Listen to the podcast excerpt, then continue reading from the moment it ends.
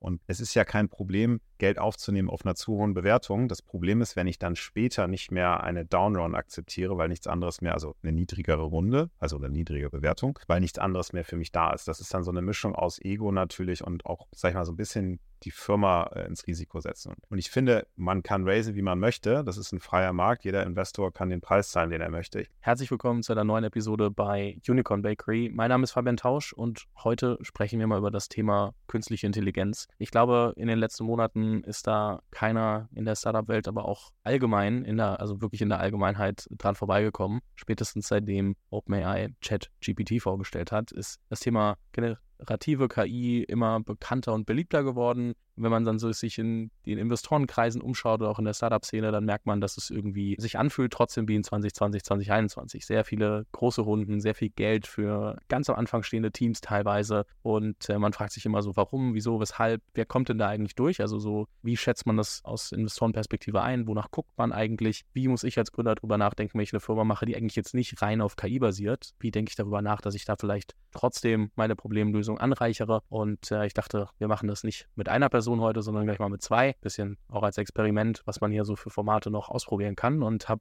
erst bei Masemann, zwischen Investor und Partner bei Cherry Ventures, beschäftigt sich seit Ewigkeiten mit äh, unter anderem B2B SaaS, aber auch KI-Themen etc. Und äh, Rasmus Rote von Merantix, so dem Venture Studio in, in Europa, mindestens Europa, für KI-Themen, macht das auch schon einige Jahre. Zusammen mit Adrian Locher, der auch schon mal vor, vor einiger Zeit dabei war, ich glaube vor so drei Jahren, und da zwei eingeladen aus der deutschen Szene, die wirklich mal was dazu sagen können, das einordnen können. Am Ende, das hier ist nicht schwarz und weiß, also ist nicht alles, was wir heute sagen, wird für immer Bestand haben. So, wenn ihr andere Meinungen habt, äh, diskutiert gerne mit uns. Ich glaube, das ist ähm, das ja als, als Einladung auch für danach. Aber ja, ich glaube, die erste Frage, die man so stellen muss, wie nehmt ihr es wahr? Und äh, ich fange mal ganz kurz mit, mit Jasper an, weil ich dich gerade angucke, aber wie nimmst du es gerade wahr? Die heutige Episode wird gesponsert von Charles.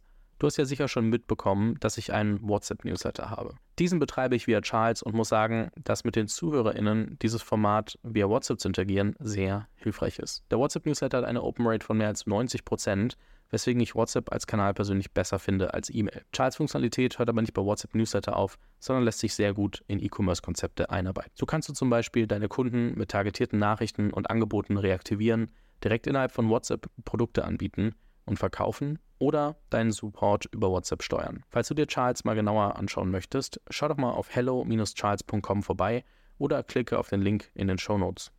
Dort kannst du natürlich auch eine Demo buchen und das Team wird dir erklären, wie du Charles für deine Firma am besten nutzen kannst.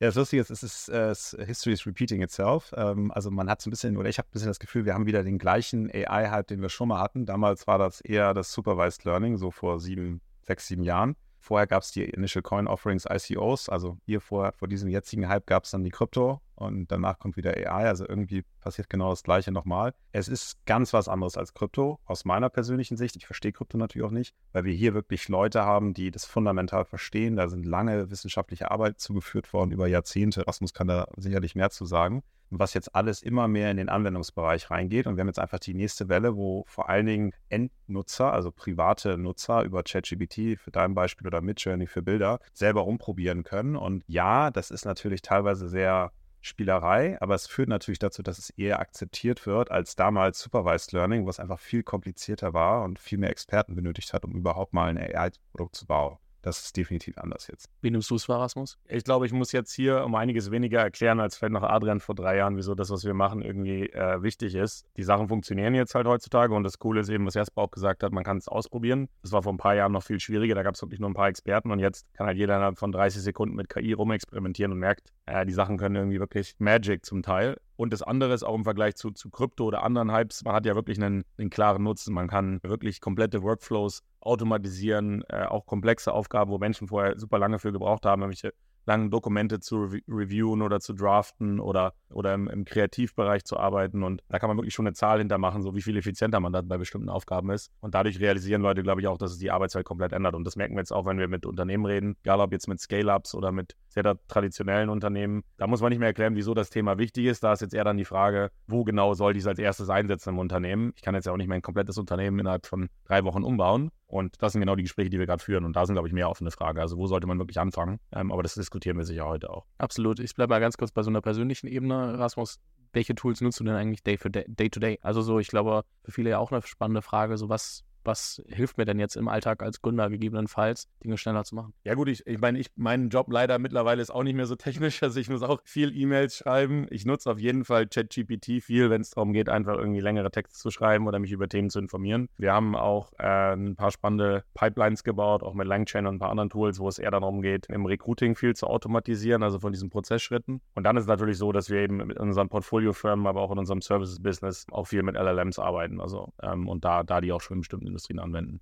Also reine Spielerei ist aktuell Character AI. Also ich hatte ein sehr interessantes Gespräch mit Winston Churchill über die Weinvorlieben äh, seiner Frau. Das hat relativ gut funktioniert. Ich war etwas beeindruckt. Aber das ist Spielerei mit Journey halt für Podcasts und andere Sachen. Ich mag das einfach, sehr kreativ. Ich würde gerne mehr kontrollieren. Immer noch ChatGPT, wenn ich mal wieder ein Gedicht machen sollte oder äh, vielleicht was zusammenfassen für die Research, für den Podcast. So ein bisschen hilft mir einfach ChatGPT zusammenzufassen. Lässt ein bisschen zu viel weg, leider, aber es hilft mal schnell durchzubrowsen. Und für unseren Crawler, also jeder hat ja einen Deal Crawler, jeder VC, ähm, experimentieren wir auch ähm, ein bisschen mit den ganzen Langchain-Themen und so. Das ist aber immer noch sehr simpel, würde ich sagen. Also da ist Rasmus sicherlich auf einer anderen Linie. Gibt hier ChatGPT auch ein bisschen kreativere Absagen als diese Standardabsagen? Nee, Absagen werden händisch geschrieben. Nee, nee, nee, wir haben das experimentiert. Also ganz ehrlich, man kann das ja auch schöner dann vielleicht machen, aber Absagen müssen individualisiert auf den Gründer geschrieben werden, sonst ist da kein Mehrwert drin. Aber meinst du nicht, ChatGPT kann das trotzdem besser? Also, weil es geht ja um die Facts, die kommen von dir aber das dann sozusagen ja bisschen, bisschen klarer erklärt aufzubereiten? Oder also ich meine, ich, mein, ich glaube, ich schreibe einfach sehr schlecht. Vielleicht ist das irgendwie so die. Ich, ich hoffe, ich schreibe besser. Also bitte Feedback auch dazu. Äh, ich hoffe, mein, mein Englisch ist okay. Ich habe ja mal in England studiert, aber ja, es ist, es ist sicherlich, also ich, ich merke, ich traue mich noch nicht so richtig, das zu benutzen für mein, mein eigenes Schreiben. Ja. Ähm, nee, ich glaube, die Absagen, das ist nicht so viel. Ne? Das geht ja eher darum, Punkte genau zu treffen. Und dann muss man sehr genau nochmal ins Stack reingucken, sehr genau an die Zahlen. Das kann ChatGPT nicht. Es ist halt eine Reduktion von einer großen Menge an Daten.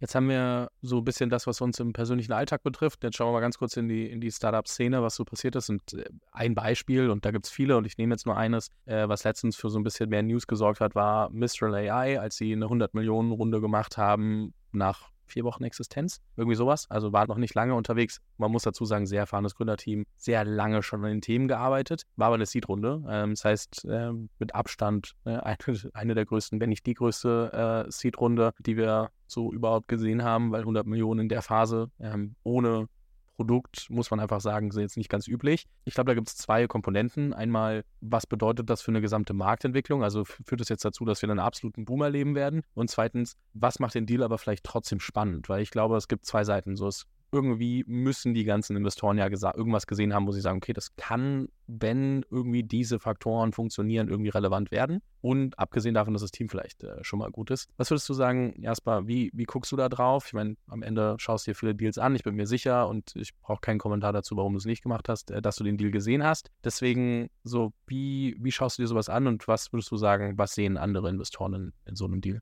Ja, also wir haben schon die ganzen relevanten Deals gesehen, aber wir sehen auch noch nicht alle, also gerne mehr. Also ich glaube, es, es, der erste wichtige Punkt ist, es gibt immer in diesen Hypes die ersten Investments in Infrastruktur, ja, Pickaxe und, und, und Schaufeln, klar. Das ist natürlich irgendwo begrenzt. Der nächste Schritt ist dann so ein bisschen das Tooling. Also das sind jetzt ja wirklich Infrastrukturthemen, Foundation Models. Äh, dann kommst du in die Toolings rein und irgendwann kommst du in die Applications. Ich bin vom Typ her und auch wir bei Shell, wir sind eher die Applications-Leute. Wir reden sehr gerne mit den Kunden direkt, suchen uns Feedback, versuchen zu verstehen, wie relevant ist das Produkt für dich, ist das so top of mind problem und kommen dann von daher. Wir sind dann weniger deswegen im Infrastrukturbereich. Nichtsdestotrotz, also ich meine, 100, ich glaube, es war so eine Pre-Seed-Runde, wenn man ehrlich ist weil da war wirklich nicht viel. Die Firma gab es schon länger oder das Team als vier Wochen, aber trotzdem Pre-Seed. Inflection AI 1,3 Milliarden. Ähm, ich weiß gar nicht mehr, was Anthropic geraced hat, vielleicht 500, 600. Ähm, und also gibt es ja unfassbar viele auch in den USA. Ein Kern davon ist das Compute-Thema. Also ich muss schon sehr viele Kosten aufwenden, um einfach diese Large Language Models zu trainieren. Vielleicht kann Rasmus da gleich nochmal mehr zu sagen. Das kostet einfach Geld und das muss da reinfließen. Deswegen hat ja auch Microsoft in OpenAI investiert. Das werden dann 10 Milliarden kolportiert. Ähm, deswegen auch Mistral wird das Geld brauchen oder andere Firmen in, in Europa. Und die zweite Frage ist natürlich, was kosten mich eigentlich die Leute, die das bauen? Weil ich glaube, OpenAI hat 350 Leute. Das ist nicht viele, sehr, sehr intelligente, hochbezahlte Leute. Also man braucht das Geld dann wirklich. Meine, mein Kernproblem damit ist immer, ich frage mich, was mache ich dann damit? Und den zweiten Trend, den wir so ein bisschen sehen, den hat man auch in dem ganzen Dev-Tooling äh, beobachten können die großen Cloud-Provider, die wollen natürlich auch, oder die Infrastruktur-Provider, die wollen natürlich auch, dass diese Themen benutzt werden. Die verdienen an Compute Geld oder an Databricks, einfach, dass du die Infrastruktur von denen benutzt. Das heißt, die haben ein großes Incentive, dieses ganze Tooling umsonst anzubieten und selber zu bauen. Databricks hat Dolly gebaut, das haben sie nach einem Schaf benannt, was, was geklont wurde, weil sie natürlich auch Modelle geklont haben. Das heißt, wir sehen jetzt immer mehr das Thema Commoditization und dann eben For-Free-Tooling, das passiert, um einfach Usage zu erhöhen, was gut ist für das gesamte Ökosystem, aber schlecht für diese Foundation Models, wo halt wirklich viel Geld eingeflossen ist. Deswegen, ich bin da sehr, sehr skeptisch, ob man damit wirklich Geld verdienen kann. Es wird Exits geben. Wir haben über Mosaic ML gesprochen an Databricks, äh, 1,3 Milliarden Exit. Aber die, Frage ist, wie viele davon passieren. Und da bin ich sehr, sehr skeptisch.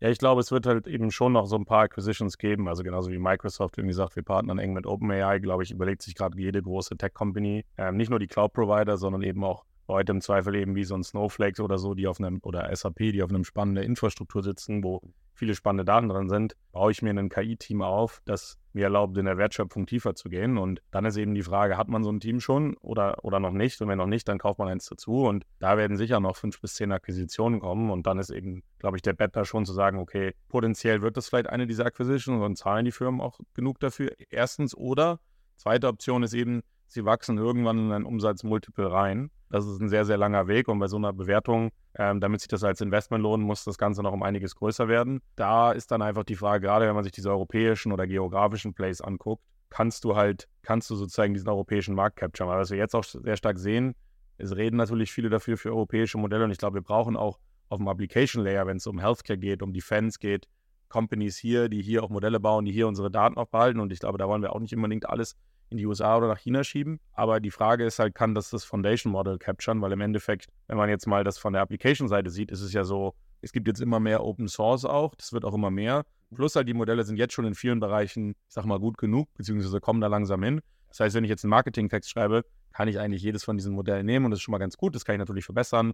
Customer Support ist auch eine Company, kann man auch immer noch verbessern, aber ich kann zumindest mal auf Open Source aufsetzen. Ja. Und dann ist eben die Frage, wenn diese neuen gefundeten Companies oder auch OpenAI jetzt da neue Sachen releasen, sind die Leute halt bereit dafür, eine Summe X zu zahlen, um die zu nutzen, oder sagen sie halt, nee, ich nutze lieber das Modell, was ein Jahr alt ist, ja, was Open Source ist und was, wo es auch viel Code draußen gibt, der mir hilft, das einzusetzen. Ja. Das sieht man ja auch, wenn man jetzt mal so die letzten Jahre anschaut, im Computer Vision Bereich sehr stark. Vor fünf, sechs, sieben Jahren haben wir alle noch versucht, irgendwie so das latest State-of-the-Art-Modell zu nutzen. Jetzt kannst du halt auch ein Modell nutzen, was irgendwie ein, zwei Jahre alt ist zum Teil und es funktioniert halt gut genug und du weißt, es ist robust und es gibt halt vieles drumherum, was dir das Ganze einfacher macht. Es kann halt einen gewissen Regulatory Mode geben, also es kann halt sein, dass eben auch der Regulator noch das Ganze mehr in die Richtung treibt, dass man sagt, okay, hier in Europa brauchen wir auch europäische Modelle, aber auch das Argument kannst du dann wieder eigentlich killen, wenn du sagst, du hast da eigentlich ein, Open Source Modell.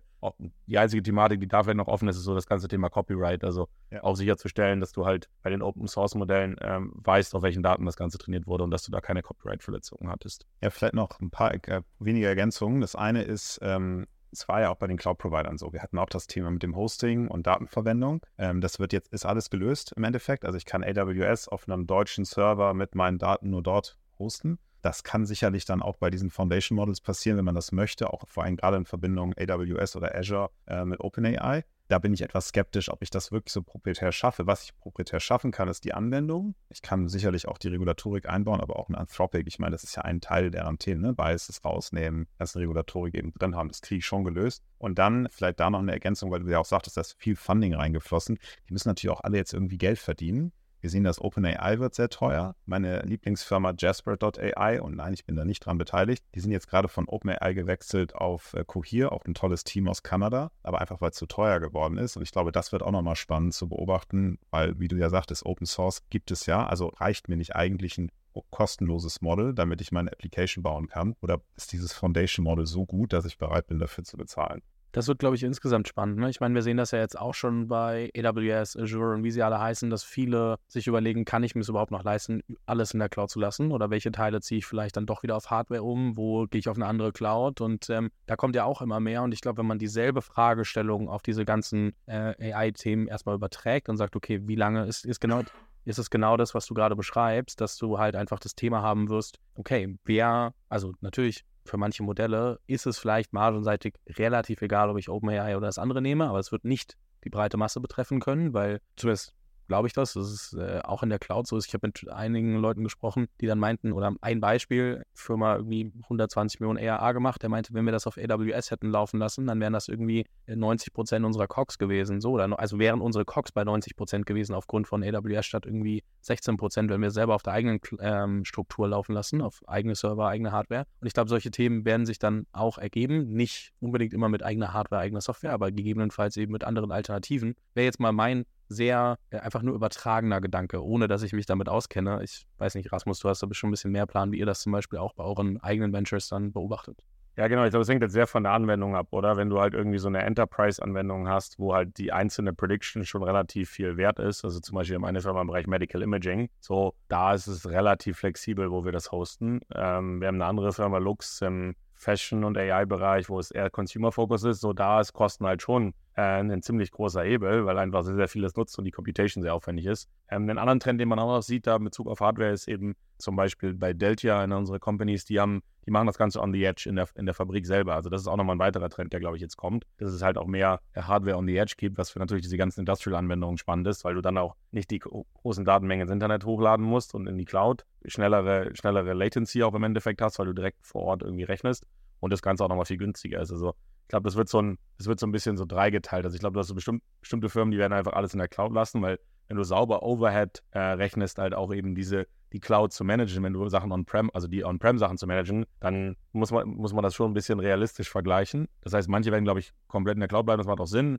Ich glaube, es gibt manche, die sagen, okay, wir sind generell wahrscheinlich Cloud, aber haben halt vielleicht einzelne sehr expensive Computations, wo wir irgendwie einen ein eigenes GPU-Center irgendwie haben. Es kann ja entweder bei dir zu Hause im Office stehen, aber es kann auch irgendwo oft ja im Data Center stehen. Ähm, und du hast dadurch halt da dedizierte Load, die du da halt reintust und die einfach günstiger ist. Ähm, und ich glaube, dann hast du drittens Firmen, die auch noch Sachen einfach on the edge machen, ja. Und das eine ist jetzt, sage ich mal, diese Nvidia Orin Chips, ähm, die halt in der Fabrik laufen, aber natürlich auch, ich glaube auch die Handys werden halt ähm, einiges more powerful. Also ich glaube, auch viele so Mobile- und Consumer-Anwendungen werden halt dann mittelfristig auch auf dem, auf, dem, auf dem Handy selber laufen. Und das wird auch nochmal ein paar Sachen verschieben. Also ich glaube, das ist alles noch so ein bisschen in Flux. Trotzdem ist Nvidia da, wenn es einer einen gibt, der da gut positioniert sind, sind die das gerade, ja. Weil gibt halt wahnsinnig viele Investments in Hardwareentwicklung. Also sogar Microsoft investiert da rein. Ich meine, klar, Google ist schon seit, glaube ich, Jahrzehnten. Aber es wird einfach eine Commoditization auch dort in der Hardware passieren. Die wollen natürlich nicht, dass Nvidia das dominiert. Das ist viel zu teuer, macht ja auch Sinn. Accelera ist eine tolle Firma aus den Niederlanden. Die baut halt diese Edge-Chips, die jetzt bald in alle Telefone kommen. Oder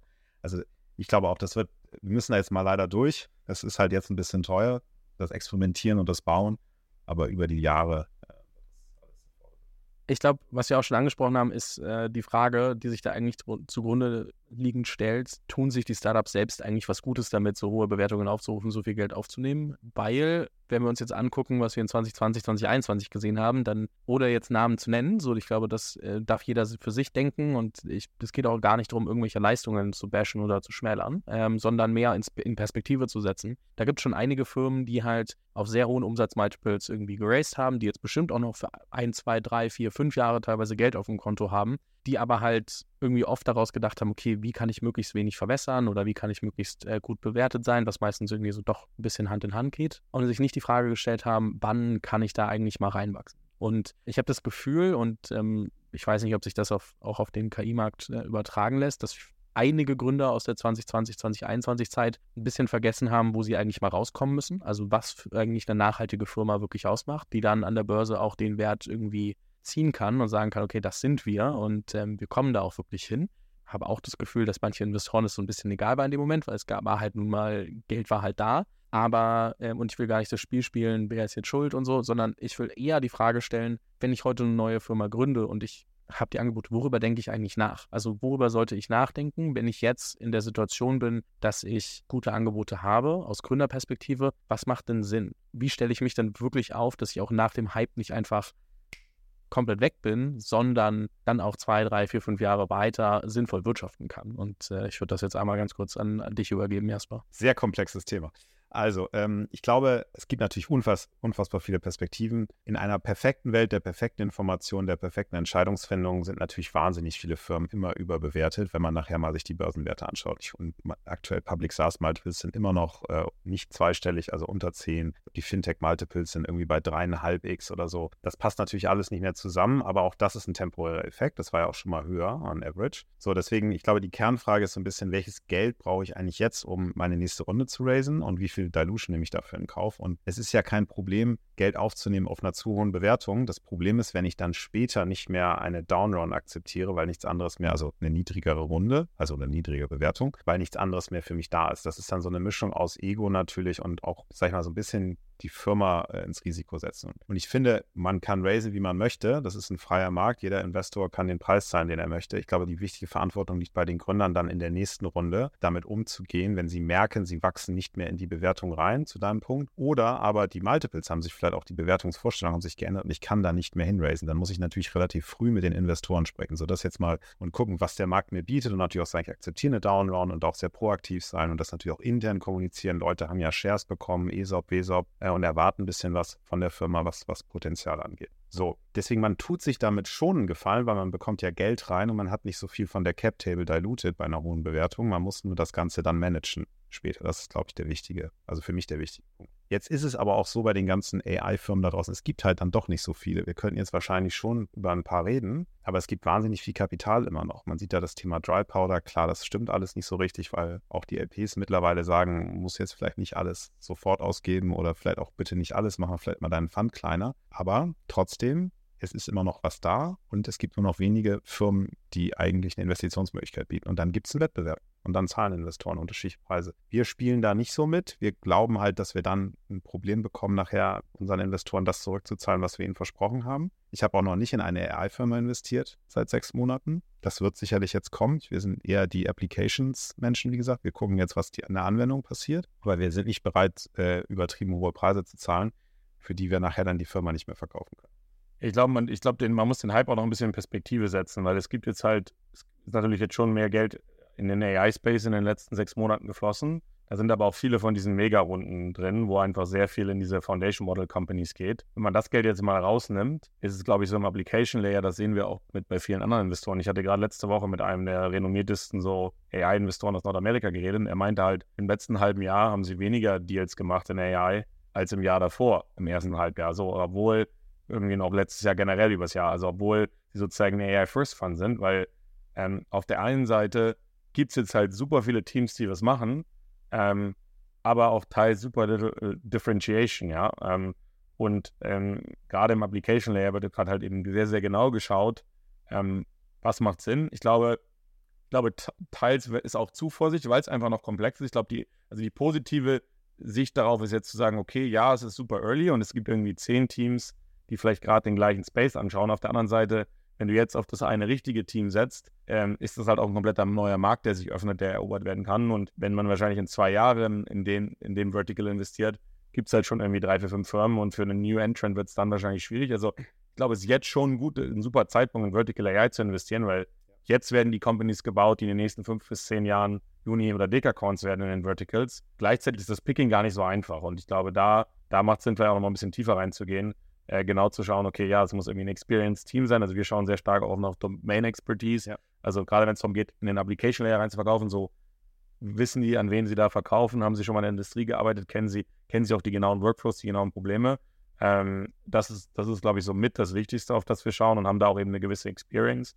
Ähm, das zweite ist, können sie irgendwie in das Value Capturing irgendwie reingehen, also ähm, von dem, was irgendwie dann das AI-Model macht, ähm, würde der Kunde auch dafür zahlen? Ist das genug für die Wert? Ähm, hm. Und ich, ich sag mal, drittes Thema sicher dann auch so, ähm, schon zu schauen, könnten die intern sich schnell eine selber Lösung bauen oder gibt es einen horizontalen Cloud-Provider, wo du das eigentlich out of the box hinkriegst oder ist der Workflow eben ein bisschen komplexer, die Daten ein bisschen unstrukturierter, dass es halt schon eine dedizierte Lösung dafür braucht und deswegen auch diese Application Company Sinn macht. Und dann ist, glaube ich, auch wieder so diese, diese Market-Size-Thematik spannend, weil hier von Nvidia Jensen war letzte Woche da und in Berlin und er meinte halt so, you need to look for like a zero billion dollar industry. Also ich glaube, für, für den ersten Chip hatten sie irgendwie so einen Kunden gerade mal. Also es war halt super nischig und sind dann von da gewachsen. Und ich glaube, das ist jetzt schon auch der richtige Space hier zu sagen, man hat halt irgendwie vielleicht sogar einen relativ kleinen Markt, aber ein klar definiertes Problem, wo der Kunde für zahlt, wo man die Industrie versteht, wo man wirklich auch danach zeigen kann, okay, jede Prediction spart denen halt irgendwie Geld oder erlaubt denen irgendwie mehr Geld zu verdienen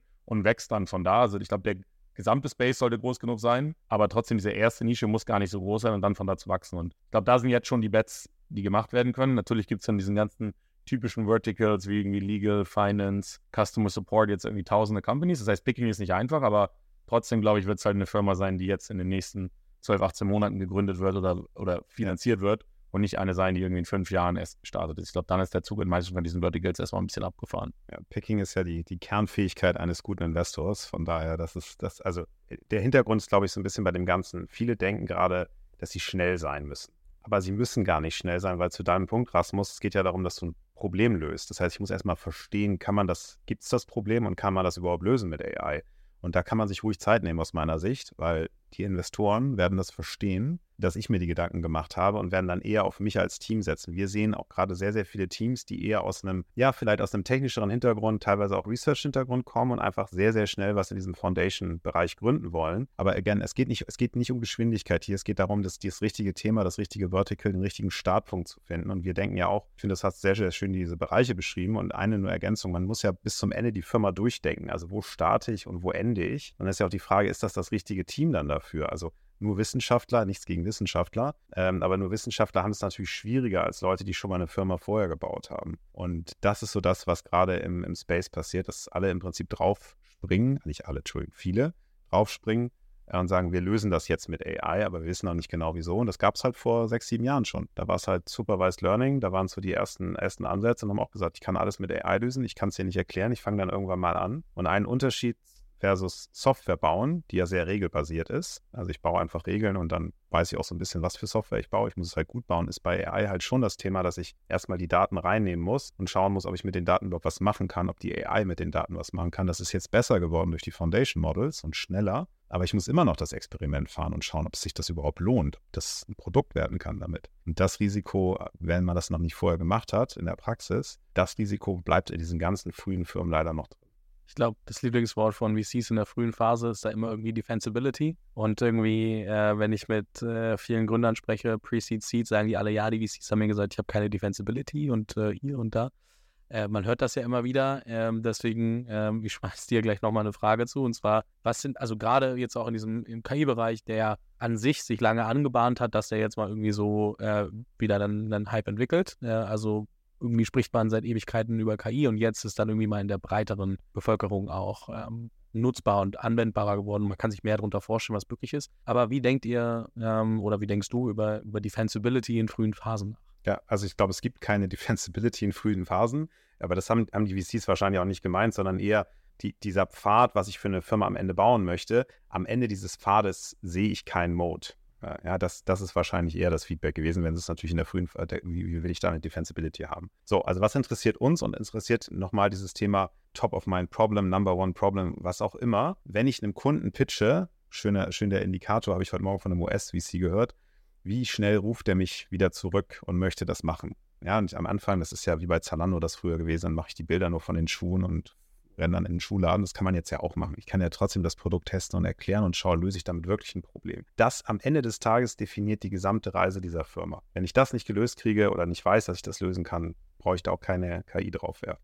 Ja, ich ganz kurz da was zu sagen, dann weiter nur. Ich glaube, das, das was wir auch mit unseren Gründern sehr stark machen, dass sie halt, bevor sie die Company gründen, idealerweise halt zwei, drei wirklich LOIs und oft auch schon Contractual Agreements mit, mit Firmen haben, teils auch sehr großen, teils Scale-Ups, teils aber auch wirklich DAX-Konzernen, wo die sagen, ja, wenn ihr das Produkt so und so baut, würden wir Summe X dafür zahlen. Und das ja. ist, ich habe da öfters Diskussionen, wo die sagen, hey, lass doch einfach loslegen, erstmal was bauen. Ich kann die leichter überzeugen, wenn ich irgendwie den Prototypen habe, der, wo ich irgendwie schon drei, sechs Monate entwickelt habe. Ja, natürlich kannst du die leichter überzeugen, aber du bist dann halt schon auch auf einer gewissen Trajectory mit der Firma, hast schon Geld ausgegeben, hast dann auch nicht mehr so viel Kapital und wenn umgekehrt, was du gesagt hast, das Problem halt top of mind ist, und die dann klar einen ROI in der Lösung sitzen, dann sehen, dann sind die auch komplett fein damit, das zu unterschreiben, weil sie sagen, klar, wenn du mir das Problem löst, kann ich irgendwie meine Kosten von irgendwie 500, von 5 Millionen auf irgendwie 500.000 senken. Ist ein, ist, ein, ist ein super ROI oder ich kann irgendwie ja. mehr Umsatz machen. Und ich glaube, diese Klarheit sollte man idealerweise haben, bevor man startet ähm, in, der, in der Ideal World. Und dann zieht sich das eben auch dann weiter durch. Sorry. Ja, nee, so genau. Dazu. Und, und Beispiel Celonis, keine kleine Firma, ewig lange Beratung gemacht von gewissen Leuten als negativ betrachtet. Überhaupt nicht. Die haben einfach Kunden gehabt, die haben für die Lösungen gebaut und dann über die Zeit gemerkt, Mensch, das könnte ja ein Produkt sein, was wir auch standardisiert verkaufen können. Oder äh, ganz klassisches SaaS Product Building ist mit Designpartnern. Ich finde ein paar Freiwillige, für die baue ich das dann schon. Die sagen dann nachher, werde ich das, ich gebe dir Feedback, ich unterschreibe noch nicht mal was, ja, ich gebe dir einfach Feedback, aber dafür, ähm, das ist sozusagen mein Vorteil, dass ich halt das Problem früh gelöst kriege. Und im AI-Bereich du musst ja nicht Geld upfront zahlen, du kannst ja trotzdem sagen, wir bauen das erstmal und dann experimentieren wir mit deinen Daten. So, aber die Defensibility jetzt konkret bei dem ganzen Thema, es gibt schon gewisse Data Modes. Ich glaube, da würde ich auch gerne gleich mal deine Sicht zu hören. Ich kann schon proprietäre Daten bekommen, aber das viel Wichtigere ist, also früher bei dem Supervised Learning, das gibt es ja immer noch, ist eigentlich das Thema, verstehe ich die Daten, also dieses Thema Labeling ähm, oder Annotation oder Annotation. Also habe ich diese Daten verstanden und kann ich dem AI-Modell sagen, was diese Daten bedeuten? Ich glaube, modernere Form ist dann auch so ein Thema Grounding. Gleich ist Rasmus da mit den Details. Ähm, der zweite Teil ist aber auch ganz klar ähm, der Feedback-Loop. Also wie schaffe ich es eigentlich als frühe Firma und dann auch als späte Firma konstant das Modell mit Kundenfeedback oder mit meinem Feedback weiter zu trainieren, besser zu machen? Weil am Ende des Tages muss ja der Output für den Kunden gut sein. Ich kann auch nicht ähm, das Modell halluzinieren lassen und dann erzählt das irgendein Quatsch und der Kunde sagt, ja, ist ja eine frühe Firma, stört mich jetzt nicht so sehr, aber jetzt ist gerade das Medical Image irgendwie falsch gewesen, ich habe eine falsche Entscheidung getroffen. Das darf ja nicht passieren. So, also dass die, wie productize ich eigentlich diesen Feedback Loop und habe trotzdem eine sehr, sehr gute Product Experience. Und der dritte Teil ist relativ simpel, also wir sind ja immer noch beim Problemlösen. Es ist immer noch der Workflow. Ich löse Probleme von Usern jeden Tag die fühlen sich gut dabei, die haben ein gutes Workflow-Experience, also was ich da jeden Tag mache, das User-Interface sieht gut aus, ich habe Integration, es läuft automatisiert und schnell. Dieses Package ist sehr, sehr schwer zu bauen von der Produktseite. Da sind wir als Europäer auch weniger erfahren als viele Amerikaner. Ähm, und das ist auch in der AI-Firma total wichtig. Das ist in jeder SaaS-Firma wichtig. Also ich würde sagen, auf die drei Sachen achten wir. Und natürlich bin ich dann der mit, dem, mit der besten Lösung und natürlich habe ich auch den besten Vertrieb und das beste Marketing und die beste Brand. Aber wenn dieser Kern nicht vernünftig gelöst wird, ist alles andere halt viel schwieriger zu bauen. Was ich spannend finde, ich, es gibt ja eine Company, die ist vorhin auch schon genannt, äh, Midjourney zum Beispiel, die irgendwie, finde ich, einen ganz bescheidenen Workflow hat, weil ich muss mir Discord runterladen, muss mich da verifizieren, muss dann dort meine Anweisungen reinschreiben und trotzdem hat die jetzt für den ersten Start einen brutalen Hype ausgelöst und funktioniert für das, was sie macht, erstmal sehr gut. Haben es natürlich auch sehr lange als Beta deklariert. Ich weiß genau. nicht, wie sie und, und ich und meine Frau benutzt es nicht, sondern die schreibt mir, kannst du mir mal aus Midjourney folgendes Bild besorgen, weil sie keine Lust hat, sich das runterzuladen. Ja, das ist so ein, so ein Beispiel. Ne? Für einen User geht es, für den anderen dann nicht. Wie schaut ihr auf, du hast gerade schon so ein bisschen gesagt mit, okay, worauf achtet ihr, dass früh LOIs da sind, aber so trotzdem, ihr inkubiert ja auch viele Ideen ähm, und sprecht ihr mit euren Gründern durch. So, wie denkt ihr über Defensibility nach? Ja, genau. Ich glaube, also das, eine ist wirklich so diese ersten, ersten Designpartner. Das ist sozusagen so sehr die Short-Term-Perspektive. Und da mache ich es mir auch ehrlich gesagt ziemlich simpel, weil wenn, wenn, wenn du nicht in der Lage bist, irgendwie mit einem Slide-Deck dann einen Designpartner zu überzeugen, dann ist entweder die Idee Murks oder du bist kein guter Gründer. Und dann ist, glaube ich, die Frage, wie kann die Firma mittelfristig groß werden? Also ich glaube, so alles, wir gucken uns schon auf die Journey dahinter, aber ich ja. glaube, so vor allem so Tag 1 und so wo kann die Firma in zehn Jahren stehen? Und ich glaube, da ist es halt spannend zu sehen, bist du an irgendeinem so neuralgischen Punkt, dass du sehr spannende Daten sammelst, einen sehr spannenden Workflow irgendwie coverst, wo du halt von da aus weiter wachsen kannst, ja, weil du halt irgendwie vielleicht am Anfang nur ein bestimmtes Problem löst, aber dann halt irgendwie noch die drei Probleme daneben lösen kannst und irgendwann so eine Art Infrastructure Operating System werden kannst in dieser ganzen Domäne, sei es jetzt in der Fabrik, um die Workflows da zu verstehen, Deltia, sei es im Bereich Fertility, wo wir das mit, mit Ovum Care machen, sei es im Bereich Women's Health, Breast Cancer, ähm, ähm, mit, mit, mit, mit Vara, ähm, sei es Cambrium im Bereich Proteinoptimierung, across irgendwie verschiedene Proteine. Ähm, da kannst du dich ja dann sehr stark ausweiten, sowohl halt auf, sag ich mal, unterschiedliche andere Workflows gehen, als halt auch eben im Value Capturing noch weiter dich nach vorne integrieren. Ähm, und da ist aber, da, da, das ist, glaube ich, das ist so der zweite Schritt. Ähm, aber ja, ich glaube, also oft hängen wir in diesem ersten Schritt. Also dieser erste Schritt ist fast noch der wichtigste. Also ich kriege halt auch super viele so Leute, die sagen, ich mache jetzt ein LLM für X und dann frage ich mich halt so, okay, so wer ist der Nutzer? Was, wieso sollte der dafür zahlen? Wenn ja, wie viel? Und, und ja. ist das irgendwie ein spannender Markt? Sind die Probleme homogen? Das ist übrigens auch noch ein wichtiger Punkt. Also haben halt vielleicht die ersten drei, ich habe vielleicht zwei, drei Kunden, die sagen, die zahlen für ein LLM in Legal, um mal so eine der Buzzwords-Domains zu nehmen. Aber das eine ist ein Litigation Case, das andere ist ein Customer Support Case, das dritte ist eine, eine Anwaltskanzlei, an die ich verkaufe. So, ja, dann haben wir sich halt drei verschiedene Probleme und kann eigentlich gar nicht so ein Produkt bauen. Das sehen wir schon auch oft. Das wäre ein schönes Beispiel, weil das dadurch, dass diese LLMs gefühlt alles immer eine Antwort geben, gefühlt immer alles wissen, ist so diese, die, bei Leuten, die sich natürlich nicht tief technisch damit auskennen, so die erste Notion, na gut, ich kann jetzt ja auch alles damit lösen, aber die Kernwahrheit bleibt halt, du musst mit einer Nische, mit einem kleinen Segment anfangen, du musst an die Early Adopters gehen und dann erweiterst du dich über die Zeit und das ist völlig egal, was das LLM dir sagt. Es halluziniert, wie gesagt, und es weiß halt auch nicht immer, ob es richtig oder falsch ist. Wie, wie, kann es das auch wissen? Das heißt, du musst schon immer mit dem Kundenfeedback arbeiten. Ich glaube auch, so auf dieser, dieser Midjourney, die du beschrieben hast, die Firmen, die wirklich erfolgreich sind, sind die Firmen, die Feedback vom Kunden kriegen und das Feedback einbauen ins Produkt. Das ist halt eigentlich der, der ganze Kern. Da kann die AI machen, was sie will. Wenn der Kunde sagt, ich möchte nicht einen Vorschlag von der AI haben, ich möchte einfach, dass das automatisiert wird, dann ist das halt so. Dann muss ich das akzeptieren. Und das ist eigentlich nochmal die nächste Evolution zu irgendwie guten Product Management, wo man irgendwie Customer Feedback sich einholt und dann das Produkt irgendwie erweitert. So, das ist halt alles sehr händisch. KI ist sozusagen jetzt eigentlich die nächste Revolution, wo man dann sagt, irgendwie, das Produkt verbessert sich eigentlich selber und, und löst das Problem noch besser, ist noch schneller, effizient, macht weniger Fehler, je mehr Kunden man hat. Und das heißt, das ist halt was, das macht Produktentwicklung irgendwie auf eine gewisse Art und Weise noch effizienter, macht sozusagen noch schwieriger für andere, ähnlich gute Produkte zu entwickeln. Aber ich glaube, das alleine reicht halt oft als Mode nicht aus, ja, weil der Mode ist dann im Zweifel eher, dass du halt 1000 Kunden hast im Enterprise-Bereich, die halt alle einfach super happy sind und das Produkt funktioniert gut und es ist gut integriert und es hat sich so auf die Kundenworkflows vielleicht auch spezifisch für einen spezifischen Kunden äh, angepasst, dass es einfach super schwierig ist, jetzt für jemand anders genauso ein gutes Produkt zu bauen und dann eben auch im Zweifel jeder VC sagt, so, ja. wieso soll ich da jetzt nochmal irgendwie viel Geld reingeben, wenn es da schon einen Player gibt, der so weit ist. Also ich glaube, so diese Data, Data Feedback Loops, die geben dir eher so einen nochmal leicht accelerated sozusagen Vorsprung für, für New Entrants und deswegen glaube ich, ist es auch trotzdem, auch wenn jetzt viele VCs warten, trotzdem jetzt eigentlich eine gute Zeitpunkt in AI zu investieren, weil ich glaube, wenn die, die Companies, die heute halt loslegen und die ein ernsthaftes Problem lösen, die werden halt irgendwie in 18 Monaten ihre Series A raisen, Series B, Series C, sich im Markt ausbreiten, so und dann auch mit dem Datenfeedback, Reinforcement Learning da, sozusagen auch mit dem Human in the Loop, sich immer weiter verbessern. Das ist in drei, vier Jahren dann schon die Frage, ist, ob du in die Verticals reingehst. Und ich glaube, deswegen musst du halt jetzt da was machen. Ja. Und vielleicht noch eine Ergänzung. Also du hast ja diese Data Network Effects beschrieben, die wie Network Effects bei, bei Marktplätzen eigentlich passieren. Also je größer ich werde, desto relevanter oder Social Networks, desto relevanter werde ich für alle User. Das macht ja total Sinn und wir glauben da auch total dran. Wir wissen nur nicht, wann das so ist. Also wann ist der Punkt, wann bin ich wirklich groß genug von meinen Daten, dass ich mich so absetzen kann, wie du es beschrieben hast. Da fehlt einfach auch so ein bisschen noch die Erfahrung. Was aber definitiv funktioniert, ist eben äh, nochmal das Kundenfeedback, dass die Kunden davon begeistert sind. Das können wir messen, da gucken wir rein.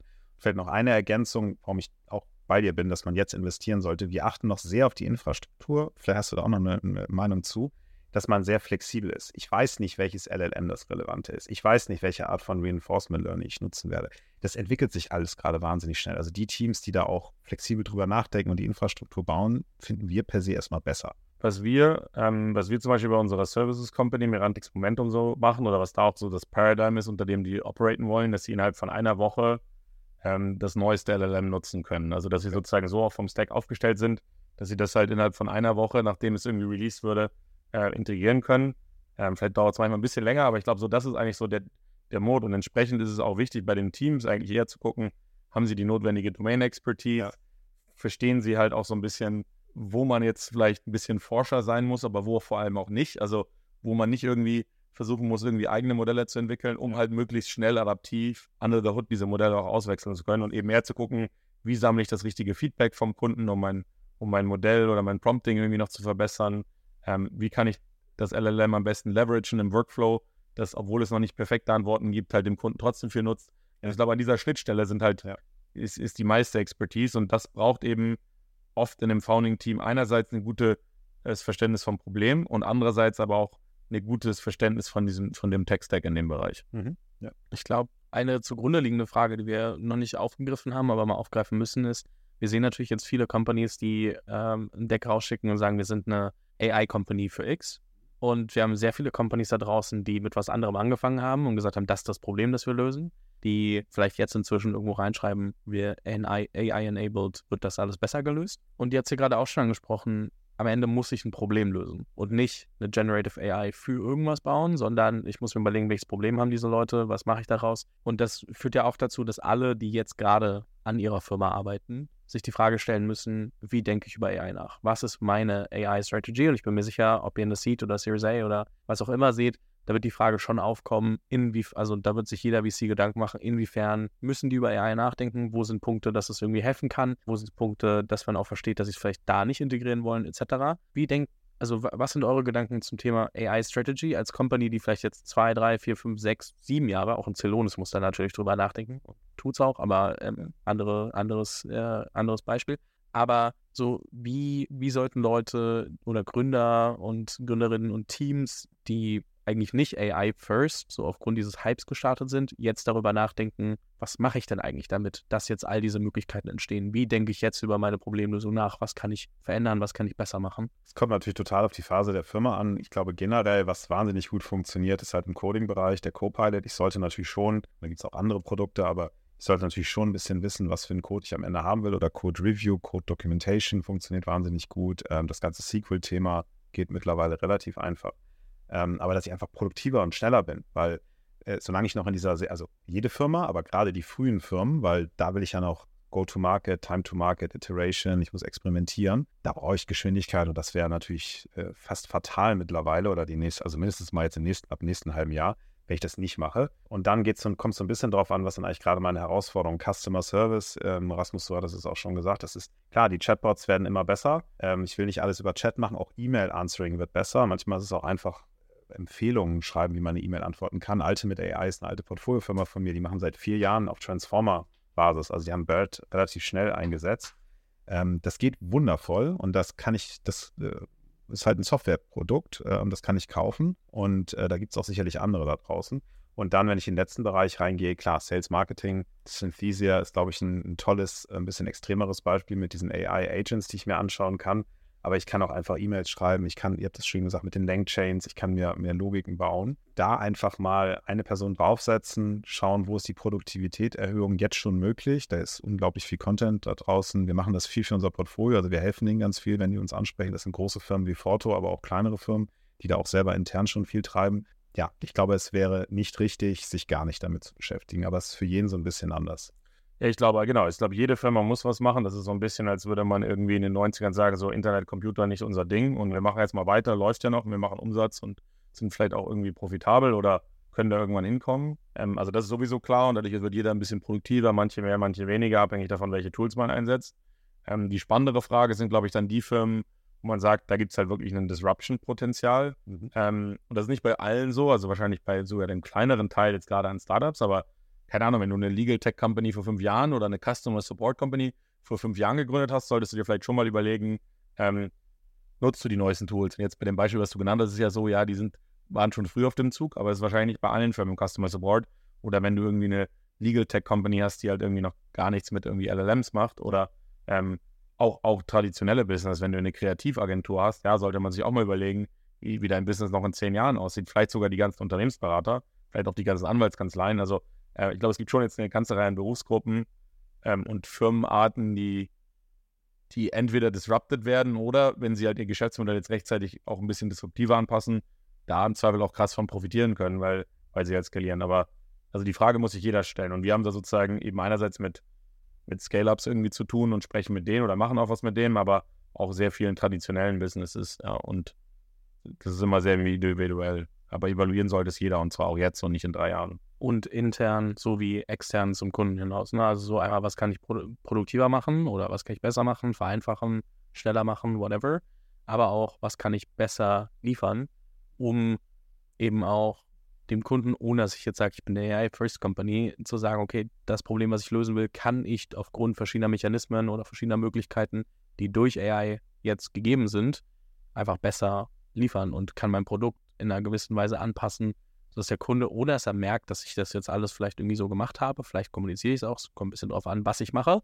So, nicht alles muss immer irgendwie ähm, kommuniziert sein. Bei vielen muss man ja auch sagen, gab es Formen von AI auch schon vorher in der Firma und es stand halt nicht groß im Pitch Deck, es stand halt irgendwo dabei, dass es ein Thema ist, äh, wo was, was irgendwie als eher als Feature und nicht als ähm, Gesamtkonstrukt irgendwie benannt wurde.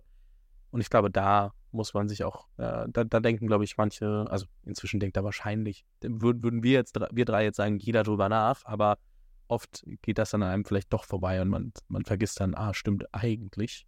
Ein, ein schöner Hinweis ist da, wenn, wenn man so in seinen Alltag guckt und sich überlegt, alles, was so sich wiederholt, was so ein bisschen langweilig ist, wo ich das Gefühl habe, da muss ich jetzt nicht so lange drüber nachdenken. Das hat alles natürlich äh, Potenzial, durch AI ersetzt zu werden. Äh, ich als VC, wenn ich dann da die Termsheets habe und die Shareholder Agreements und das sieht immer alles gleich aus. Klar, das sind Templates, also da muss jetzt nicht die AI unbedingt das komplett neu machen. Aber das kann, glaube ich, jeder in seiner eigenen Firma und jeder Mitarbeiter auch schauen. Ähm, macht das eigentlich Sinn, dass ich das noch selber hier mache?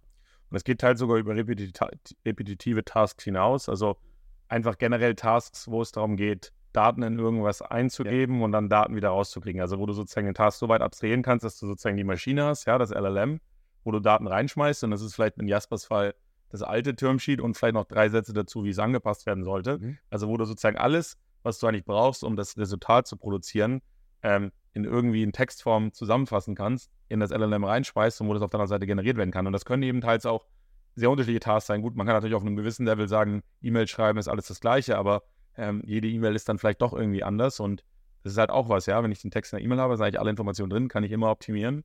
Wenn ich irgendwie Bullets habe, wo die Key Messages drin sind, kann ich das generieren. Marketing-Text, ich glaube, alles, was halt eben so einerseits nicht dokumentiert ist, ist ja auch oft ein großes Thema bei so traditionellen Unternehmen, dass die Sachen halt, die Daten nicht da sind, so kann ich auch die schönsten LLMs trotzdem, wenn in meiner, beim SAP halt irgendwie bestimmte Daten ähm, aus der Produktion nicht drin liegen oder vom Kunden, dann kann ich noch so schöne LLMs nutzen, dann wird, wird, mein LLM halt einfach nicht den ganzen Kontext haben wie ein Mensch, der den gleichen Task macht. Das ist das eine. Und das andere, was sicher aber auch ein spannender Investitionsbereich ist, ähm, auch wenn, wenn viele doch noch vor Hardware zurückchecken, man muss da auch keine reinen Hardware-Investors machen, aber es ist alles, was ja mit der physischen Welt zu tun hat. Also im Zweifel eben alles, mit, was mit Robotik zu tun hat. Da sind schon noch ein paar mehr Schritte zu tun, aber ich glaube, das ist halt auch jetzt spannend zu überlegen, wie kannst du eben diese diese, diese, diese neuen Foundation Model auch eben im Robotikbereich zum Beispiel anwenden, um halt Robotik, Roboter smarter zu machen, weil man sieht das ja auch jetzt, wenn man sich so die Jobs anguckt, so welche werden irgendwie disrupted. Das sind halt vor allem eben so Lower-End White-Collar-Work oder auch teils Higher-End, ähm, aber weniger Blue-Collar-Work, weil, äh, und die verdienen im Zweifel sogar mehr, ähm, jetzt, weil, weil einfach auch da viel Demand ist, aber da ist, glaube ich, schon noch viel Gap, weil wir haben ja auch einen teils einen Fachkräftemangel äh, sehr stark in dem Bereich. Ähm, da noch eine Robotik zu machen. Also ich glaube, so aus Venture-Sicht so für die nächsten zehn Jahre, wenn man ein bisschen mehr so R&D-Investments machen will, glaube ich, passiert im Bereich Robotik noch sehr, sehr viel und muss auch. Ja, und Suche hatten wir, glaube ich, auch nochmal als Beispiel, weil ich habe natürlich wahnsinnig viel Wissen im Unternehmen und wie formuliere ich die Frage, wie suche ich danach? Das SQL-Beispiel hatten wir, klar, das ist irgendwie Scripting, aber jetzt kann ich halt dem LLM sagen, ich brauche folgende Informationen. Das LLM kann abstrahieren und rumsuchen, was so irgendwie ähnlich ist zu dem und mir das aufzeigen, also quasi Google Search in meinem eigenen Unternehmen das ist ja ein Traum, dass ich jetzt endlich mal an das Wissen leichter rankomme. Da haben wir noch nicht so viele Produkte gesehen, aber da sind einige schon dran. Ja, ich glaube, jede, jedes Unternehmen wird in, in, in, fünf Jahren ihr eigenes LLM auf ihren Daten haben, was ja. einerseits internal facing ist, mhm. teils aber auch, wo du bestimmte Teile eben dann oder eine bestimmte Version des LLMs, die halt auf, sage ich mal, ein bisschen öffentlicheren oder kundenspezifischen Daten trainiert ist, dann auch meinen Kunden gegenüber anbiete und so halt eigentlich sozusagen Teil, was die Menschen vorher im Unternehmen gemacht haben, jetzt dem LLM gebe und so halt auch vielleicht sogar die Kunden direkt mit dem interagieren können, sei es Customer Support, sei es Sales ähm, und, und, und, und so halt eine ganz andere Unternehmensstruktur auch entstehen wird und ich glaube eine ganz andere Effizienz, die man auch Unternehmen braucht. Also ich glaube, Marketing, Sales, Customer Support, Legal, so diese ganzen so Core Functions von jedem normalen Business, die werden halt, da brauchst du halt in der Zukunft nicht mehr so viele Leute, da brauchst du nur einen Bruchteil und das wird halt alles instant sein. Oder, oder, also stimme dir zu, es wird zum Teil weniger Leute geben. Oder aber die Leute können andere Arbeit besser machen. Also ich sage jetzt mal, besserer Customer Support. Ich sage jetzt nicht, dass der generell schlecht ist, aber einfach besserer Customer Support. Der Anwalt kann sich mehr Zeit auf der Beratungsebene der Steuerberater nehmen, was vorher in Dativ-Eingaben verbracht wurde. An Zeit ist ja auch totaler Quatsch. Also das kann auch sehr, sehr positiv sein und dadurch zu mehr Produktivität führen. Wissend, dass wir gerade natürlich irgendwie so einen absoluten Hype um das Thema haben. Aber wie glaubt ihr, welche Rolle spielt AI bei Gründungen in so drei, vier, fünf Jahren? Sehen wir noch Firmen oder in welchen Bereichen sehen wir Firmen, wo AI vielleicht keine Rolle spielt? Sehen wir die überhaupt? Wird es einfach dadurch, dass es sowohl auf der internen als auch auf der externen Seite eine Rolle spielen kann, dazu führen, dass jede Firma irgendwie auf, also AI irgendwo mit inkludiert hat? Wie, wie, ähm, ja, Rasmus, gerne du, wie denkst du, ähm, wird, das, wird das jede Firma beeinflussen? Also ich glaube, es wird schon jede Firma beeinflussen und ich glaube, trotzdem kann man nochmal differenzieren dazu. Es wird halt viele Firmen geben, die einfach LLMs irgendwo einsetzen und das ist halt out of the box und dann gibt es dann auch viel Tooling und dabei sind sie ein bisschen effizienter. Ähm, aber es wird, glaube ich, schon auch gleichzeitig auch die zweite Kategorie an Firmen geben, die halt äh, entweder fundamentale Infrastruktur bauen auf der Hardware-Seite, auf der Modellseite, vielleicht auch Foundation Models für andere Modalitäten bauen, Tooling bauen drumherum, dass eben alle Leute sozusagen diese Modelle besser nutzen können und auch in Application-Domains reingehen, wo du halt so ein Out-of-the-Box LLM nicht einfach applyen kannst. Und von daher wird es wahrscheinlich eben, ja, wird es in jeder Company kommen, aber es wird halt schon noch ein paar Investoren geben, die sich halt mit dem Thema mehr in der Tiefe irgendwie beschäftigen. Genauso wie es jetzt vielleicht auch im Bereich, ja, es sind jetzt viele Software-Investments, aber es gibt halt manche Investoren, die dann auch tiefer wirklich in den Software-Stack reingehen und keine Ahnung, irgendwelche neuen Compiler backen oder irgendwelche neuen Datenbanken. Das macht jetzt auch nicht jeder VC, obwohl viele VCs Software-VCs sind und ich glaube, so ähnlich wird es auch beim AI-Feld sein. Ich glaube, jede Firma, die in irgendeiner Form Software baut, also da kenne ich mich jetzt mehr aus, wird AI einfach im, in der Art, wie sie Software bauen, wie die Software benutzt wird, wie der Kunde, was der Kunde sieht, das wird irgendwo enthalten sein, weil es einfach stabiler wird.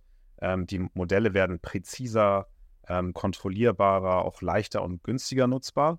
Das heißt, es ist einfach nicht mehr wegzudenken. Ich glaube, wir müssen nochmal einen größeren Schritt machen Richtung Kontrollierbarkeit der Modelle. Das passiert jetzt auch. Also einfach, was, was kein Halluzinieren, ist die Qualität von dem Output richtig, verstehe ich eigentlich, was das Modell da macht. Auch das ist für die Regulierung natürlich wichtig. Ähm, aber da wird es einiges geben. Ich glaube, das ganze Einbauen, äh, Reinforcement Learning ist natürlich jetzt schon drin, aber das Einbauen von Guardrails, Regeln für das Modell, ähm, das ist ja auch ein Grund, warum Level 4 und Level 5 Self-Driving Cars einfach noch nicht so schnell kommen, weil ich muss diese ganzen Regeln, ich muss das ja auch ähm, auditable, also testbar und ähm, äh, prüfbar machen, was das Modell da tut. Das wird alles kommen.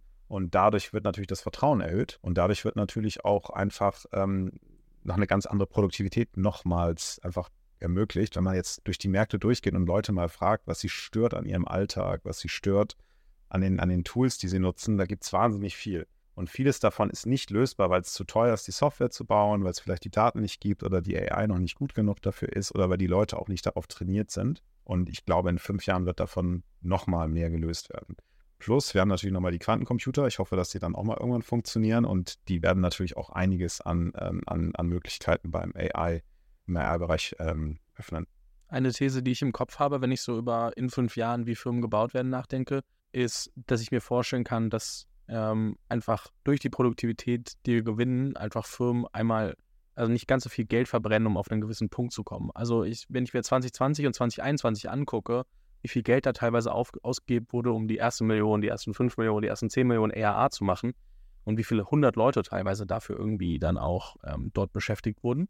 Möchte ich auch niemandem zu nahe treten, aber das, wenn ich mir das angucke, kann ich mir vorstellen, dass ich dann vielleicht noch die Hälfte oder ein Drittel oder ein Viertel der Leute brauche, wenn die Leute, also wenn ich manche Funktionen, wenn ich sage, mein Entwickler ist irgendwie 70 Prozent schneller aufgrund von AI-Tools, ähm, dann entweder ich nehme mehr Entwickler, weil ich dann insgesamt schneller vorankomme, oder ich sage, ich brauche eben dementsprechend weniger ähm, Personal oder mein Support ist effizienter, mein Sales ist effizienter und ähm, ich habe dann die Produktivität pro Mitarbeitenden die so viel höher ist, dass ich sagen kann, okay, ein Mitarbeiter kostet mich quasi weniger, also ich verbrenne weniger Geld, um das Ganze up to speed zu bekommen. Und ich bin gespannt, was das auf den gesamten Company Building Part für einen Einfluss hat. Das ist irgendwie so ein Gedanke und vielleicht eine Wunschvorstellung in meinem Kopf, wenn ich so auf die letzten Jahre zurückblicke, aber äh, das ist zumindest so eine These, wo ich mal sehr gespannt bin, die ich auf der Anspruch, der, der, der Anspruch der Kunden steigt natürlich gleichzeitig. Also wenn du überlegst, was eine Uber-App kann, und was die Apps so Anfang 2000 oder WAP oder was es damals alles gab, was die konnten. Also natürlich auch steigt dann der Anspruch, was der Consumer haben möchte und dann brauchst du die, die entsprechenden Leute.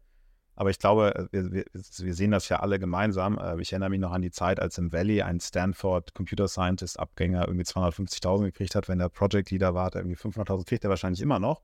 Und dann irgendwann Facebook nach Israel kam und ich hatte da ja zwei Firmen und die dann einfach jedem das doppelte Gehalt geboten haben, wenn sie AI konnten einfach mal so, egal was du vorher verdient hast, wir bieten dir das Doppelte. Ähm, das, das werden wir sicherlich immer noch ein bisschen sehen, aber die Leute werden breiter ausgebildet sein und es können auch Leute ohne PhD jetzt eben AI-Modelle nutzen. Wenn ihr jetzt Gründern, äh, was, also wenn ihr die trefft und äh, die euch fragen, okay, so jetzt mal wirklich Butter bei die Fische, ich habe hier so meine, meine Firma, ich muss überlegen, wie, wie steuere ich das durch die nächsten Jahre durch, wie navigiere ich das da durch? Was sind so die Punkte, die ihr den Gründern mit auf den Weg gebt, ähm, dass sie wie sie darüber nachdenken sollen, dass sie sowohl über Risiken als aber auch über Chancen wahrscheinlich gleichermaßen sinnvoll nachdenken. Ja, also erstmal eine Person einstellen, die das Thema intern covert und zum gewissen Grad versteht. Das kann auch jemand sein, direkt aus der Uni oder noch relativ jung, der halt irgendwie wirklich nah an den neuen technologischen Fortschritten dran sind. Ich glaube, das zweite Gedankenexperiment, was meistens eigentlich ganz einfach ist, aber viel hilft, ist zu sagen, wenn ich jetzt heute nochmal die Company starten würde und sozusagen eben weiß, was mit KI geht, was für eine Firma würde dann dabei rauskommen? Und wenn das Zielbild halt relativ ähnlich ist, ähm, dann ist wahrscheinlich gut. Wenn man sieht, okay, da könnte man irgendwie das komplett irgendwie disrupten, das Geschäftsmodell, dann sollte man sich vielleicht auch grundsätzlich überlegen, ob man irgendwie das Ganze in die eine oder andere Richtung nochmal ein bisschen umbaut und pivotet. Und ich glaube, das dritte ist, wenn man jetzt eben eher zu, zu Early-Stage-Gründern spricht, die, die was gründen wollen, da ist mir witzigerweise, das sind manchmal Leute auch ein bisschen verwirrt, aber der KI-Teil komplett egal, sondern ich will ja wissen, wer ist euer Kunde, löst ihr ein Problem von dem und ich, ich check dann schon so, erzählen die mir gerade irgendwie Bullshit und irgendwie die, die, die LLMs sind dafür eigentlich noch nicht gut genug oder andere KI-Modelle. Ähm, oder, oder, oder, ich, oder man weiß halt vielleicht schon, es gibt schon zehn andere, die das Problem gelöst haben. Also ich glaube, da hat man dann schon so eine Sensitivität, aber wirklich sehr klar zu sein auf diesem, auf diesem Use Case und dem Value Add. Und ähm, da, ehrlich gesagt, kann man dann schon 80, 90 Prozent der Gespräche abbrechen. Ja. Und also du hast auf Basis deines Geldes natürlich und was du glaubst, was du für Leute einstellst, du hast irgendwie eine gewisse Zeit. Das geben wir den Leuten mit. Und am Ende dieser Zeit bist du entweder profitabel oder du raised neues Geld oder bist pleite. So, und das heißt, auf dem Pfad dahin versuchst du natürlich irgendwelche Leading Indicators, Meilensteine zu erreichen, ob das da am Ende möglich ist. Und alles dazwischen ist ein Experiment. Ich versuche immer den Leuten klar zu machen, da sind alles Experimente, das heißt, es kann A und es kann B rauskommen. Du hast Hypothesen, die testest du. Aber du solltest für beide Outcomes irgendwie einen Plan haben. Und klar, kann natürlich auch sein, dass du dann einfach die Firma abschaltest, weil du merkst, es funktioniert nicht. Aber solange du da so rangehst, den Kunden nach Daten fragst, ähm, unterschiedliche Angehensweisen bei, bei, bei der KI testest und sagst, hey, vielleicht ist es ein LLM, vielleicht muss ich aber auch ganz normal traditionell Supervised Learning machen von null, ist das alles okay. Ja, du solltest nur verstehen, dass du testest und baust und am Ende vielleicht auch nichts rauskommt ähm, und du dann eine Alternative ausprobieren musst. Und deswegen zu Chancen und Risiken. Das, das, das Risiko ist halt, dass nichts rauskommt. Die Chance ist aber, dass was rauskommt. Und wenn wir jetzt, sag mal, ein bisschen weiter sind, das machen wir viel mit den Firmen und ich mache das sehr gerne. Ich liebe Chancen natürlich immer mehr als Risiken. Dass wir sagen, hey, lass mal einen Teil des Budgets nehmen und das auf investieren auf Sachen, die wir verstehen, schon können. Vielleicht bin ich ein KI-Gründer und ich mache was ähnliches, was ich vorher schon mal gemacht habe. Ähm, nur noch mal ein bisschen besser mit den neuen Ansätzen. Aber dann mache ich so einen Mini-Teil meines Budgets auf so ein bisschen was Verrückteres, wo ich das Gefühl habe, das könnte richtig toll sein, aber ich weiß es halt noch nicht.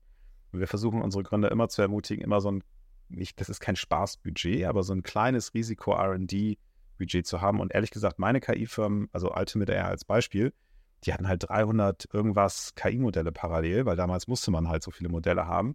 Und dann hatten die halt zwei Leute, die haben das RD-Department sozusagen gemacht, der Jako als einer, der das ähm, geführt hat. Und die haben einfach Research gemacht. Die haben einfach Papers gelesen und haben dann gemerkt, Mensch Gott, wir müssen irgendwie einen Weg finden, diese 300 Modelle loszuwerden. Und dann kam halt das Google Paper raus. Gott sei Dank, weil sonst weiß ich nicht, wie die weiter hätten skalieren sollen. Und ich glaube, diese Mischung ist halt wichtig, ähm, immer ein bisschen offen zu sein. Du hast ja auch gesagt, das ist wahrscheinlich eher jemand, ich will jetzt niemandem zu nahe treten, ich bin selber auch ein bisschen älter, aber jemand, der offen ist für so neue Themen, der da auch Lust zu hat, in der Firma zu haben. Ich glaube insgesamt ein recht großer Rundumschlag zu dem, zu dem Thema, was irgendwie auf einmal für viele auf einmal da war, weil sie sich nicht so lange damit beschäftigen. Für andere von vornherein klar war, dass es irgendwann so groß werden und kommen muss. So, ich glaube, da gibt es äh, unterschiedliche Ansichten aktuell, wo aber trotzdem noch keiner so richtig sagen kann, was wird es genau. Also so wer, welche Player, ähm, auch wenn, und das finde ich auch spannend, ne? Also so viele haben sich im Kopf, glaube ich, schon festgelegt, so ein OpenAI muss ja ein großer Player werden oder der Player schlechthin. Ähm, und auch da wird sich wahrscheinlich wie in den vergangenen Zyklen bei verschiedenen ähm, Bereichen auch einfach zeigen, ob, sich, ob das so ist, ob da neue Player dazukommen, wer sich wirklich durchsetzt. Das heißt, äh, auch wenn man immer irgendwie denkt, ja, aber das Spielfeld ist ja schon, äh, das Spiel ist ja schon gespielt, so man, das, das wird jetzt so weitergehen, wird sich da, glaube ich, noch vieles zeigen und wir werden da bestimmt noch einige äh, Überraschungen erleben. Ja, euch beiden auf jeden Fall vielen lieben Dank, ähm, dass, ihr, dass ihr hier seid und äh, da mal so über alles ein bisschen ähm, auch gemeinsam gesprochen, diskutiert, ergänzt habt. Ja, wie gesagt, wenn jemand ähm, Gedanken dazu hat, gerne, gerne schreiben. Ich verlinke eure LinkedIn-Profile. Meins findet man sowieso. Ähm, ich hoffe, ähm, das äh, ist, ist, wenn man meinen Podcast hört, irgendwie so ein bisschen, bisschen auffindbar.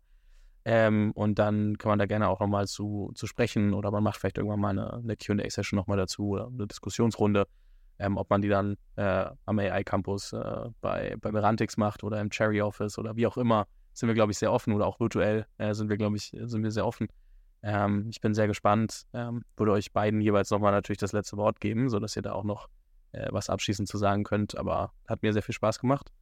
Danke Jasper, danke Rasmus. Und ähm, Jasper, deine, dein, dein letztes Wort äh, an der Stelle gerne. Danke Fabian, hat sehr viel Spaß gemacht. Ich glaube, das Experiment, ich fand es gelungen, würde ich wieder machen. Ähm, also solche Gespräche würde ich mich freuen, wenn du da mehr von machst. Äh, vielleicht noch eine kleine Sache. Es war jetzt ja so das Thema Threads von Instagram ist jetzt, wächst jetzt schneller als ChatGPT und ChatGPT verliert wieder User und der Hype ist vorbei. Ich glaube, dass, ich glaube, der Hype ist vielleicht ein bisschen ruhiger geworden, aber das Thema ist, bleibt, es ist gekommen, um zu bleiben. Und äh, genau, ich glaube, sollte, man sollte einfach weiter sich damit beschäftigen. Ja, also lass uns gerne diese QA-Session machen. Ich meine, sonst notfalls delegieren wir das an unser LLM.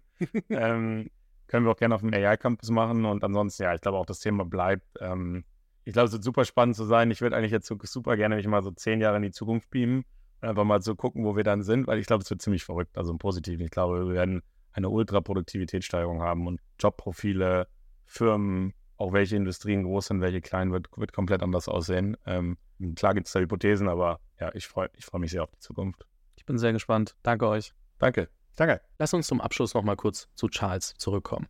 Ich habe ja schon erzählt, dass ich Charles selbst für WhatsApp-Newsletter nutze Falls du hingegen aber einen E-Commerce-Shop betreibst und dich fragst, wie Charles dir helfen kann, bietet die Software sogar noch eine größere Vielfalt an Marketing-Features, um deine Kunden anzusprechen oder zu reaktivieren. Das Ganze fängt bei einer sehr genauen Newsletter-Segmentierung an. Hier kannst du deine Audience basierend auf deinen Shop-Daten oder anderen Faktoren sehr gezielt ansprechen. Dazu hast du dann die Möglichkeit, Post-Purchase-Flows aufzusetzen und Upsell-Angebote oder NPS-Umfragen an deine Kunden zu senden, und sie damit noch stärker an dich zu binden. Ich bin mir sicher, dir fallen auch noch einige Anwendungen ein, wie du WhatsApp in deine Marketingkommunikation einbinden kannst. Die Open Rates sprechen, wie gesagt, für sich. Geh dazu einfach auf hello-charles.com und überzeug dich selbst. Das Team hilft dir auch gerne mit einer Demo weiter. Den Link findest du auch nochmal in den Show Notes.